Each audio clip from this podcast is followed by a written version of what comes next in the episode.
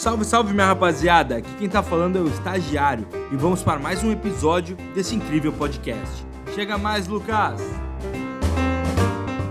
Seja bem-vindo para a aula sobre fundo de investimentos em participações, os famosos, deixa eu botar aqui, os famosos FIPs, tá? O que, que são esses FIPs? Como o próprio nome diz, eu sempre brinco com isso uh, sobre, em vários temas uh, que a gente conversa. Cara, se surgir um cara que tu não sabe o que, é, ou tu ainda não viu falar sobre ele às vezes, ou tu esqueceu, é só tu pensar. É um fundo que investe em participações.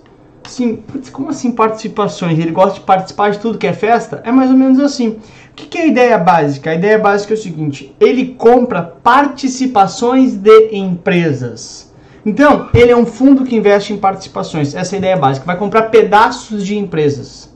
O que é o um pedaço de uma empresa? Uma ação. Basicamente é isso. Então lembra que a gente falou lá na aula sobre ações? A ação é um pedaço de uma empresa. Simples assim. Então ele não compra qualquer ativo. Esses FIPs, né, esses fundos de investimento em participações, é a mesma ideia de um fundo, ou seja, o investidor coloca seu dinheiro lá e os ativos que ele vai comprar tem como característica principal esses ativos de participar no processo decisório daquela empresa ao qual eu estou comprando aquele pedaço. Ou seja, eu vou comprar ativos, por exemplo, ações, não é só ações, a gente vai ver ali na frente que pode ser outros ativos, mas essas ações não é qualquer ação, é ação que me dão o de, que vai me dar o direito de participar no processo decisório da empresa. Então eu compro participações de empresas para uh, decidir o futuro dessas empresas. A principal forma, não é a única, mas a principal forma é eu comprar ações, comprar participações que me deem o direito de indicar membros para o conselho de administração da empresa. O que, que é a ideia? A ideia é o seguinte: eu não quero só uh, receber lucro dessas empresas desses ativos. Eu quero definir para onde vai essas empresas. Então, normalmente, eu vou adquirir empresas que estão em estágios iniciais, que estão em desenvolvimento, para fazer com que aquela empresa tome um rumo mais correto. Ou seja, ah, meu, eu sou muito expert nisso. Eu sou, é, eu sou muito bom nisso. Então, eu pego fundo, pego dinheiro de vocês, de cotistas, para comprar empresas. Eu sou muito bom em botar empresas no trilho, para botar empresas no direcionamento correto. Então, eu compro participações em empresas. Como é que eu consigo dinheiro para isso? Abro um fundo, vocês aplicam aqui, vocês me conhecem, sabem que eu sou um bom gestor. Então, eu compro empresas e compro participações que me dê decisão na empresa. A ideia básica é isso, é participar no processo decisório. É diferente, por exemplo, de um fundo de ações convencional. Com um fundo de ações convencional, ele compra ações que eventualmente pode ser ações ordinárias ou preferenciais, mas nem sempre tu vai participar do controle da empresa. Aqui no fundo de investimento em participações, este fundo vai comprar participações que dêem ideia de decidir o futuro da empresa. Então, ou vai ser ações ordinárias, ou vai ser a maioria das ações quando não tiver ações ah, em, em, bolsa de valores, ou vai ser indicando membros para o conselho de administração, ou vai ser através de acordo de acionistas para que eles tenham o controle da empresa e assim vai. Então, o fundo de investimento em participações ele vai definir os rumos da empresa, vai participar do processo decisório dessa empresa, tá? vai ter participação no processo decisório. O que, que, ele compra? Ele vai comprar participações de companhias abertas, que a gente falei, ações ordinárias ou preferenciais, também companhias fechadas, ou seja, não listadas em bolsa, e mesmo as companhias que não são organizadas sobre ações. Então, por exemplo, esses dois aqui, né, são organizados sobre a forma de ações, que a gente falei. É o principal, mas não é sempre. Aqui eu vou comprar uma parte da empresa, nas sociedades limitadas. Pode acontecer também. A única ideia é que sempre aqui eu tenho que ter participar do processo de decisão dessas empresas que eu estou comprando. Fundo de investimento em participações, ele vai participar decidindo, ou seja, vai participar de verdade daquela empresa. Olha, eu quero participar mesmo, eu quero tomar as decisões de motivo, por isso é, estou participando de verdade daquela festa. Essa é ideia, tudo bem? Este fundo é constituído sob a forma de fundo fechado. Por quê? Porque ele não está lá para ganhar dinheiro de forma direta, desculpa, de forma tão rápida. Ele está lá para entrar na empresa, para botar no trilho para depois vender mais caro.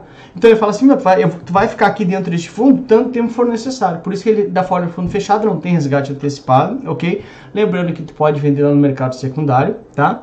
Uh, o de, esses ativos, essas, essas participações, eles devem ser uh, participações que deem uh, uh, participação no processo decisório da empresa, tá?